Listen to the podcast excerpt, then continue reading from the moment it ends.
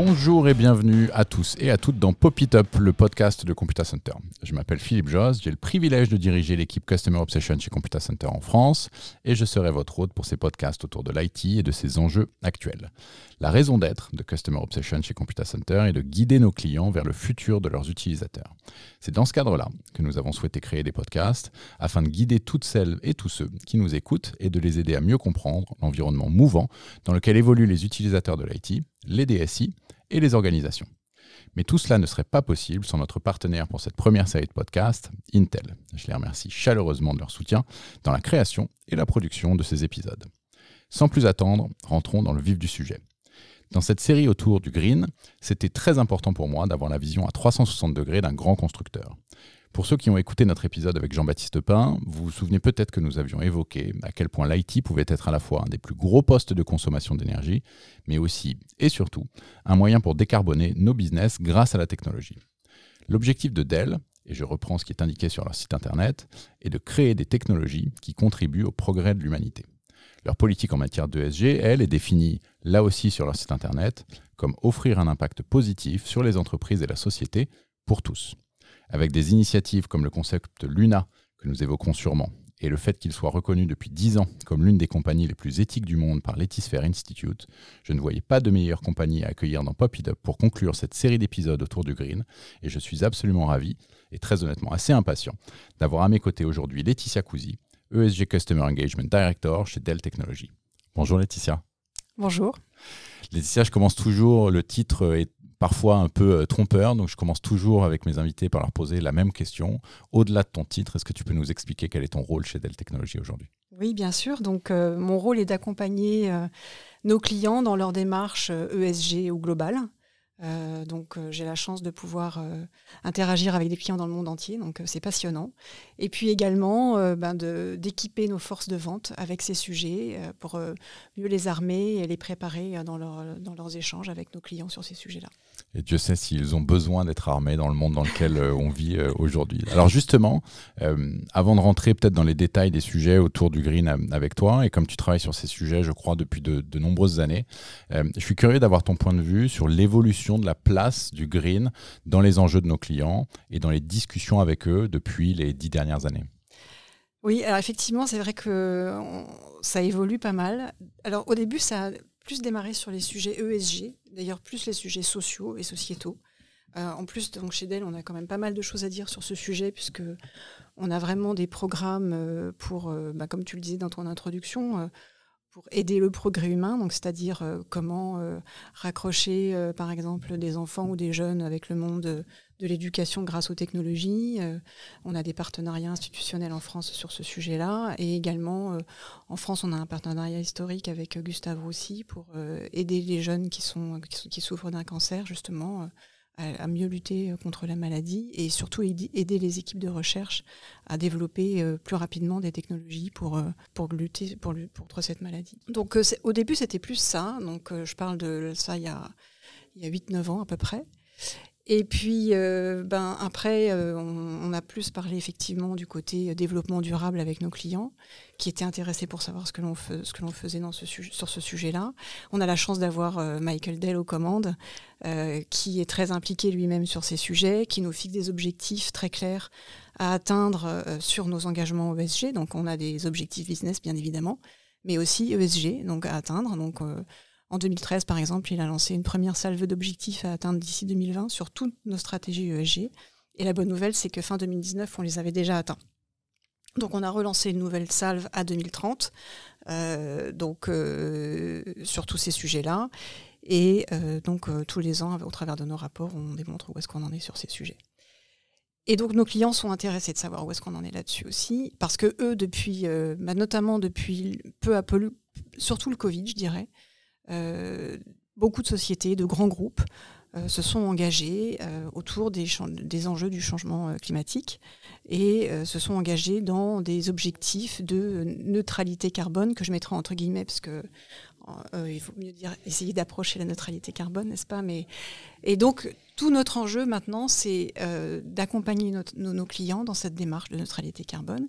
Et puis encore plus récemment, donc c'est le coût de l'énergie qui est venu s'inviter aussi à la table de ces sujets et comment est-ce qu'on va aider nos clients justement à mieux consommer en consommant moins d'énergie et en étant plus neutre en empreinte carbone. Voilà.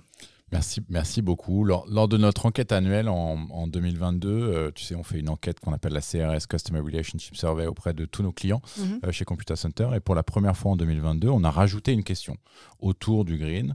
Euh, on ne voulait pas leur poser la question un peu bêtement de dire est-ce que ces enjeux sont importants pour vous? Parce que ça ne vous apportait pas grand-chose et tout le monde aurait répondu oui. Mais on leur a demandé dans une liste de sujets qui nous paraissaient pertinents, quels étaient les sujets prioritaires pour eux. Et ce qui est sorti comme étant les deux sujets prioritaires, c'était euh, la partie allongement de cycle de vie du poste de travail et la partie recyclabilité euh, des, matériels. Côté Dell, qu'est-ce que vous faites justement sur ces, sur deux sujets euh, pour vos clients et pour nos clients communs? Parce que finalement, on a évidemment beaucoup de clients communs. Alors, bon, déjà, je crois qu'il y a un point de départ essentiel qui est la qualité du matériel intrinsèque. Donc, euh, bon, si déjà le matériel euh, de, lui-même dure euh, un certain nombre d'années, c'est toujours mieux.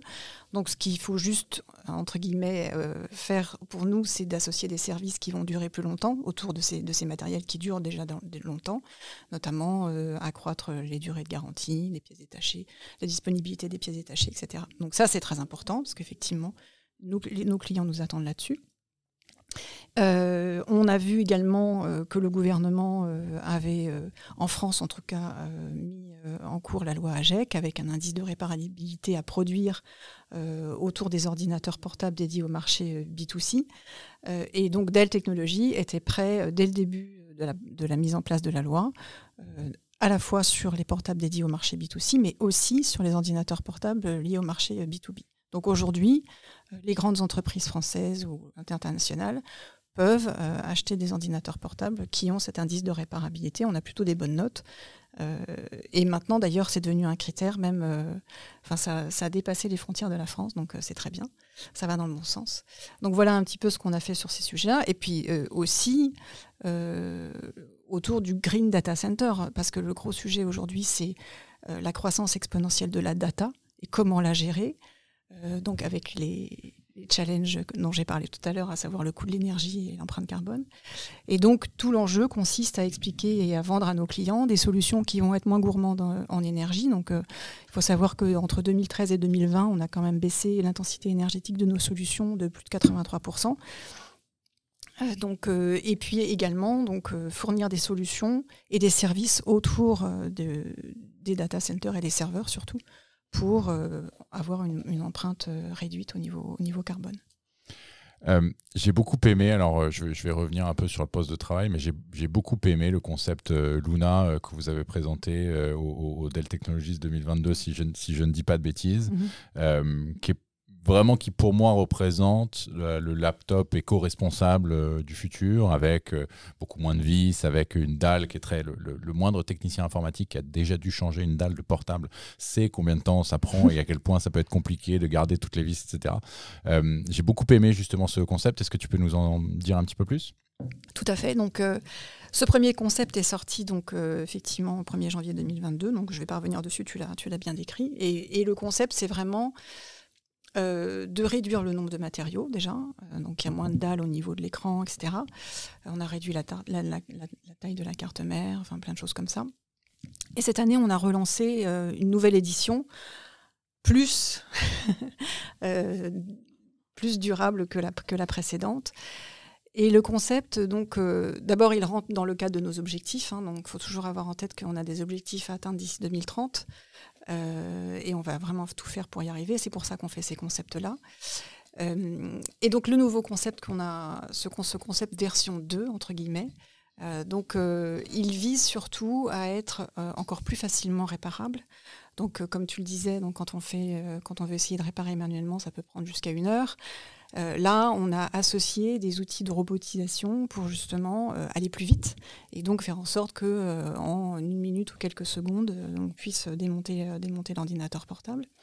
Et puis faire en sorte aussi que toutes, toutes les pièces de l'ordinateur aient un QR code pour qu'on ne puisse changer ou upgrader que la pièce euh, nécessaire et pas changer tout l'ordinateur. Donc on est vraiment dans une, économie d'échelle, je dirais, par rapport au premier, concept. Et donc c'est vraiment, on va vers plus de, rapidité, plus de modularité et, donc de facilité, effectivement, et, d'allonger la durée de vie du device en lui-même. Donc c'est une espèce de concept V2. Il s'appelle toujours Luna? À ma connaissance, il, s'appelle toujours, Luna. Quand est-ce que ça devient plus qu'un concept et un produit qui va faire partie de la gamme d'elle? Est-ce qu'on sait ou est-ce que c'est pas encore tout à fait Non, c'est vraiment un concept en fait. Euh, donc euh, je ne sais pas trop là-dessus. pour l'instant, c'est. Espérons que ce soit le plus, euh, le plus rapide. Mais c'est quand même un bon signe parce que c'est, ça montre que euh, le groupe est vraiment investi, parce qu'on met quand même beaucoup d'argent sur, sur des concepts comme ça. Hein. donc, euh, on investit vraiment et ça montre qu'on est toujours dans, au top de l'innovation pour essayer de faire en sorte que nos, solutions soient le moins, les moins prégnantes au niveau, et, au niveau environnemental. Oui, et puis cette optique, comme tu le dis, de pouvoir euh, changer uniquement une petite pièce, d'allonger la durée de vie de manière assez globale. Je crois aussi que ce sont des choses qui sont faites dans les data centers maintenant euh, de, plus en plus, avoir la capacité de ne pas euh, juste changer toute une infrastructure quand on a juste besoin d'upgrader un petit peu la capacité de calcul ou la capacité de stockage. C'est bien de s'inspirer aussi de ces modèles-là sur, sur, la partie device user. Tout à l'heure, tout à fait. On sait que du coup, toutes les entreprises, aussi bien euh, nos clients que nous-mêmes, doivent s'engager sur la décarbonisation. Tu en as parlé, hein, tu euh, as commencé à évoquer le sujet, tu as parlé de, 2030. Du coup, chez Dell, les engagements qui ont été pris, alors justement par rapport à 2030, est-ce que tu peux nous décrire un peu ces engagements, rentrer un peu dans le détail et nous dire où est-ce que vous en êtes? Tu nous as expliqué que vous aviez atteint vos objectifs 2020 en 2019. Est-ce que les objectifs 2030 vont être atteints en avance aussi? Alors, sur les, les objectifs de décarbonation, on a des objectifs à 2050. Ok. Euh, et euh, on a, alors là justement en janvier, on a annoncé qu'on voulait affiner encore plus nos objectifs, ce qui est quand même une bonne nouvelle. Donc, euh, juste pour recontextualiser, donc le scope 1, on parle des émissions qui sont liées à nos propres sites. Le scope 2, c'est les, énergies que l'on achète pour nos sites. Et puis le scope 3, c'est les émissions qui sont liées donc, en amont donc, à la fabrication de nos solutions et en aval à l'utilisation de nos solutions. Donc, euh, il faut savoir que sur le scope 1 et le scope 2, euh, donc, euh, donc ça s'inscrit dans les engagements de réduction des températures à 1,5 et ça a été donc c'est pour l'instant en ligne avec les accords du SBTI parce qu'aujourd'hui quand on a voilà donc SBTI pour ceux qui ne savent pas Science Based Target Indicator si je ne dis pas de bêtises si je ne dis pas de bêtises qui est un on va dire, la norme la plus répandue quand il s'agit de mesurer justement la décarbonisation Parce que qu'on en a parlé dans d'autres épisodes, un des objectifs ou une des difficultés en tout cas quand on parle de décarbonisation, c'est qu'il n'y a pas un seul indicateur et donc euh, bah, en fonction de ce, la personne avec qui vous parlez ou de l'entité avec qui vous parlez, bah, si les indicateurs ne sont pas les mêmes, bah, c'est pas évident. Le SBTI est utilisé donc c'est utilisé aussi par Computer Center, donc c'est une bonne nouvelle parce qu'on est, on est chacun dans le scope 3 de, de l'autre, donc au moins on parle de, de, la même chose entre guillemets avec, et avec la même échelle. Euh, donc, euh, et sur le scope 3, là, on a annoncé en janvier donc on voulait euh, être plus encore mieux disant, disons. Donc, on a ciblé la catégorie 1 et la catégorie 11. Il y a 15 catégories dans ce scope. Et donc, vraiment, la catégorie 1, c'est réduire de 45% les émissions qui sont liées à l'achat des services et des produits pour la fabrication de nos solutions d'ici 2030 et sur le, la catégorie 11, donc sur l'utilisation euh, donc euh, de, nos, de nos produits, là on veut euh, réduire de, 30% d'ici 2030. Et donc pour revenir sur ta première question, donc sur le scope 1, on a une étape à réduire de 50% d'ici 2030 nos émissions de gaz à effet de serre, et sur le scope 2, on veut faire en sorte que 100% de nos émissions soient prises à partir des énergies renouvelables d'ici 2040. Euh, Et ça, c'est une bonne nouvelle pour nos clients aussi, puisque si nous, on utilise des, énergies renouvelables, forcément, ça va avoir un impact. Sur leur scope 3. C'est ça. Ouais, c'est très intéressant. Merci beaucoup, Laetitia, de ces, ces précisions. Toute petite interruption dans ma discussion avec Laetitia Cousi pour vous parler de notre partenaire Intel qui nous accompagne sur cette série de podcasts autour du green. Intel V Pro, c'est la plateforme conçue pour les entreprises. La technologie Intel V Pro permet la sécurisation, le diagnostic et la réparation à distance des postes connaissant des dysfonctionnements, même au-delà du pare-feu de l'entreprise et même si le système d'exploitation ne répond pas. Computa Center recommande l'activation de la technologie Intel V Pro pour renforcer la sécurisation des postes informatiques, pour optimiser l'administration du parc et pour favoriser la réduction de l'impact carbone pour un avenir plus durable. Sans plus tarder, retour à ma discussion avec Laetitia Cousi de Dell Technologies. J'ai envie de, sortir un peu du factuel et de t'emmener sur un côté un peu plus euh, philosophique euh, avec deux points euh, principaux que, sur lesquels j'aimerais bien avoir ton avis. le premier, on sait que la démarche éco-responsable en entreprise passe évidemment par une prise de conscience des utilisateurs. Il y a une étude Credoc, le, baromètre du numérique en, en 2021, qui dit que 60% des gens aujourd'hui changent de mobile tous les deux ans. Et dans ces gens qui changent de mobile tous les deux ans, on en a plus de 25% qui changent de smartphone euh, pour le plaisir. Je, cite, je cite l'étude. Euh, on a en parallèle des politiques de renouvellement de postes de travail dans l'entreprise qui s'allongent de 5 à 6, voire 7 ans. On a expliqué que c'était un des enjeux forts de nos, de nos clients. Comment est-ce qu'on fait euh, pour combler cet écart d'utilisation entre la vie pro et la vie perso? Je suis un fan de la comparaison entre les deux et de, de comment est-ce qu'on s'inspire de la vie pro pour faire améliorer la vie personnelle ou, l'inverse. Comment est-ce qu'on comble cet écart euh, assez flagrant de volonté d'utilisation entre ce que je fais avec mon téléphone mobile dans la vie perso, qui de temps en temps est aussi mon mobile avec lequel je travaille, et ce que mon entreprise me fournit, euh, qui voit le cycle de vie de mon poste de travail euh, s'allonger alors, euh, moi, je parle souvent de l'éducation et, de la sensibilisation euh, des, personnes, des collaborateurs et collaboratrices en l'occurrence. C'est clé, c'est évident que c'est clé. Euh, en plus, en ce moment, tout va très vite, tout se précipite. et on peut effectivement être encore dans des habitudes qu'on avait il n'y a pas si longtemps. Or, il faut les changer drastiquement. Donc, euh, s'il n'y a pas cette partie d'éducation qui est prise en compte, euh, ça va être compliqué d'aller vite. Donc, euh, il y, y, a des formations. Nous, on avait fait, on fait régulièrement des sessions de sensibilisation pour nos collaborateurs euh, en interne. Euh, on avait fait une euh, il y a quelques années à Beson avec WWF. Les éco-gestes, tout simplement. On a publié avec la FNUM un guide de l'utilisateur, de l'éco-utilisateur de l'informatique. Donc il y a des bons gestes à avoir, des réflexes à avoir.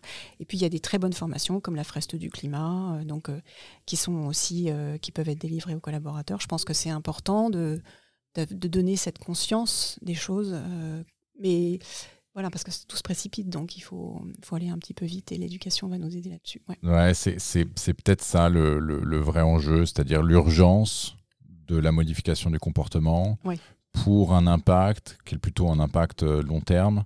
Euh, les gens qui me connaissent euh, savent que je considère que les plans d'adoption sont pour faire passer soit de mauvaises idées, soit des idées qui ont un impact à long terme et l'être humain est par nature plutôt court-termiste dans ces, dans ces changements d'évolution. Donc c'est intéressant d'arriver à trouver justement ce bon, équilibre.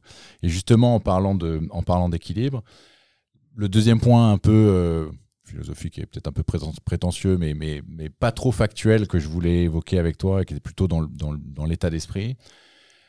On a l'industrie informatique qui sort en ce moment des nouveaux, enfin pas en ce moment, depuis toujours, des nouveaux produits chaque année ça n'est pas que l'industrie informatique. Moi, je suis un fan de golf et tout le monde se plaint qu'il y ait des nouveautés qui sortent tous les six mois et que du coup, on a l'impression que c'était mieux que ce qui était sorti avant, alors que ce n'était pas forcément le cas.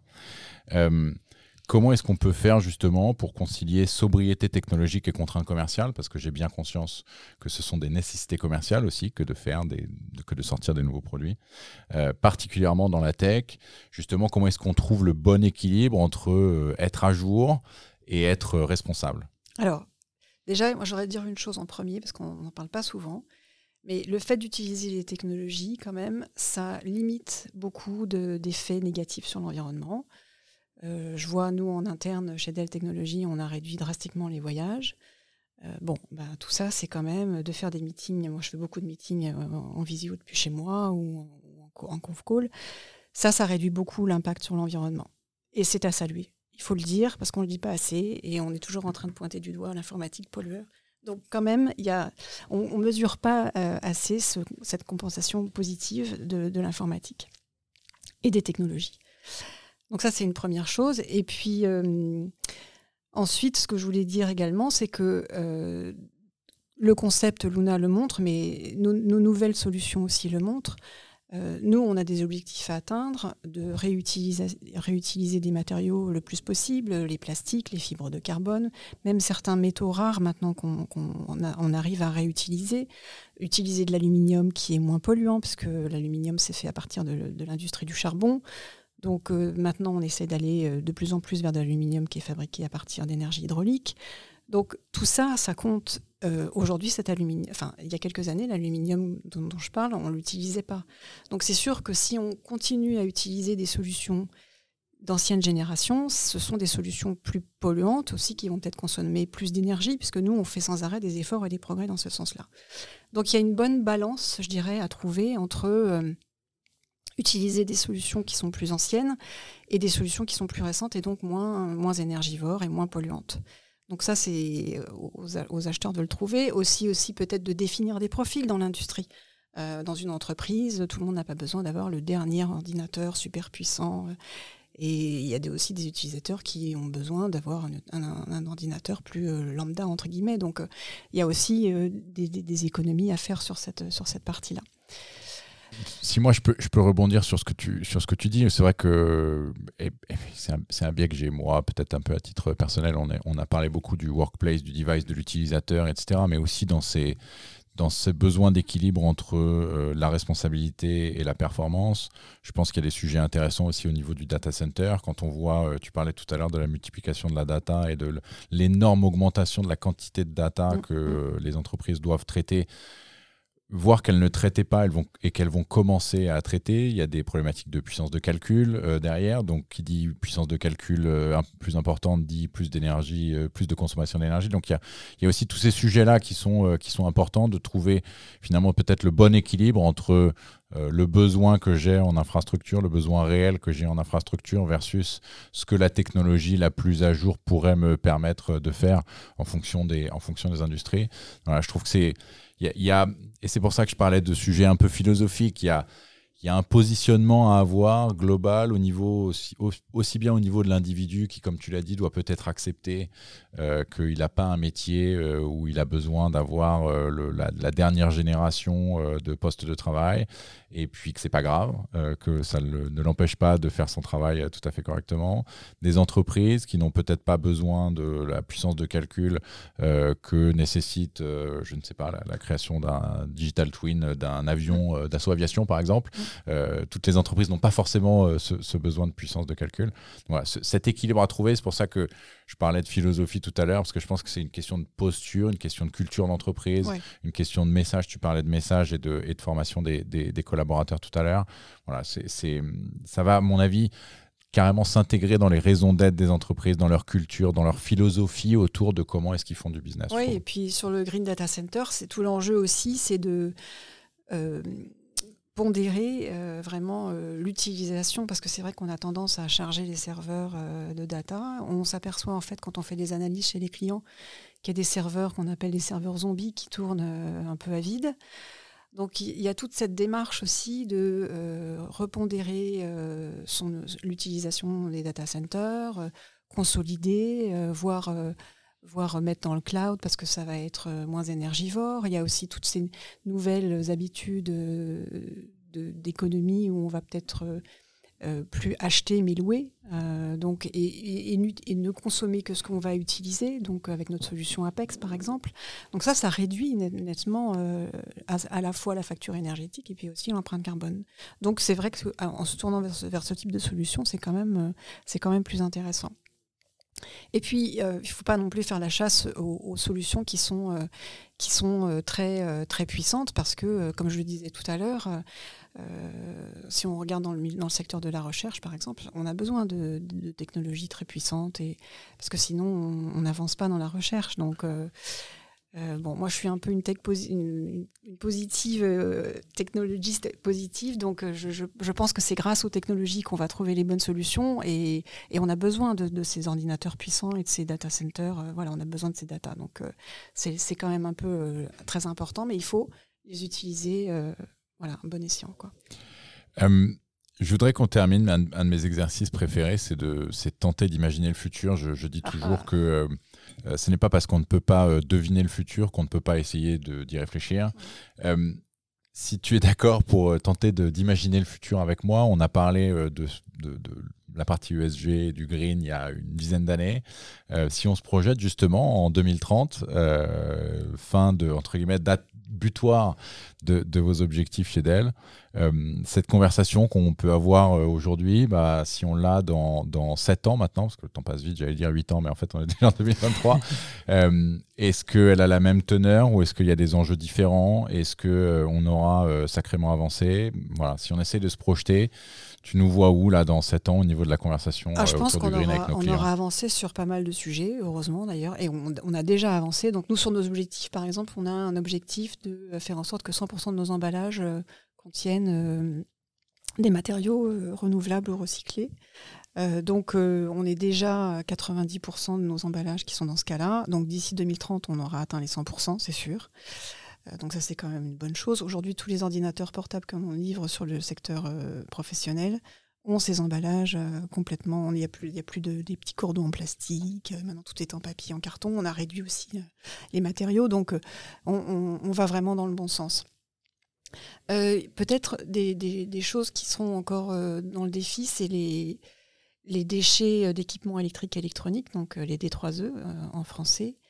Aujourd'hui, ça représente, donc sur, sur les, déchets qui sont récupérés, il n'y en a que 17% qui sont, qui sont correctement recyclés dans le monde. Donc c'est peu. Donc nous, on a un service, euh, bien sûr, ça fait, ça fait 25 ans qu'on a un service de, recyclage pour nos clients, euh, pour que ce soit fait correctement, et de réutilisation des matériaux, comme je l'expliquais tout à l'heure. Est-ce que je pense qu'on aura fait des progrès d'ici 2030, mais il y a quand même, euh, il y a quand même beaucoup à faire, et ça, ne dépend pas que des constructeurs, ça dépend aussi des utilisateurs, ça dépend aussi. Donc, nous, on a quand même mis pas mal de choses en place. On a été l'une des premières société de l'industrie à, bannir les exportations des équipements électriques et électroniques dans les pays en voie de développement. Donc, euh, il y a, des, y a des, plein de démarches à faire. Bon, d'ici 2030, je ne sais pas où on en sera sur ce sujet-là, mais je pense qu'on sera mieux, c'est sûr. Il y a, vraiment, euh, là, euh, il y a du travail à faire. tous, tout le monde. C'est ça que je veux dire, en fait. Il faut vraiment embarquer tout le monde. Et puis peut-être aussi une démarche qu'on a commencé à faire, c'est de, de, rapprocher les sites de fabrication des utilisateurs. Euh, parce que c'est vrai qu'on veut réduire. Euh, euh, donc, on, a déjà des solutions de transport moins, moins, énergivores, moins polluants pour la planète. On propose ça pour nos clients, donc les livraisons en bateau, en train.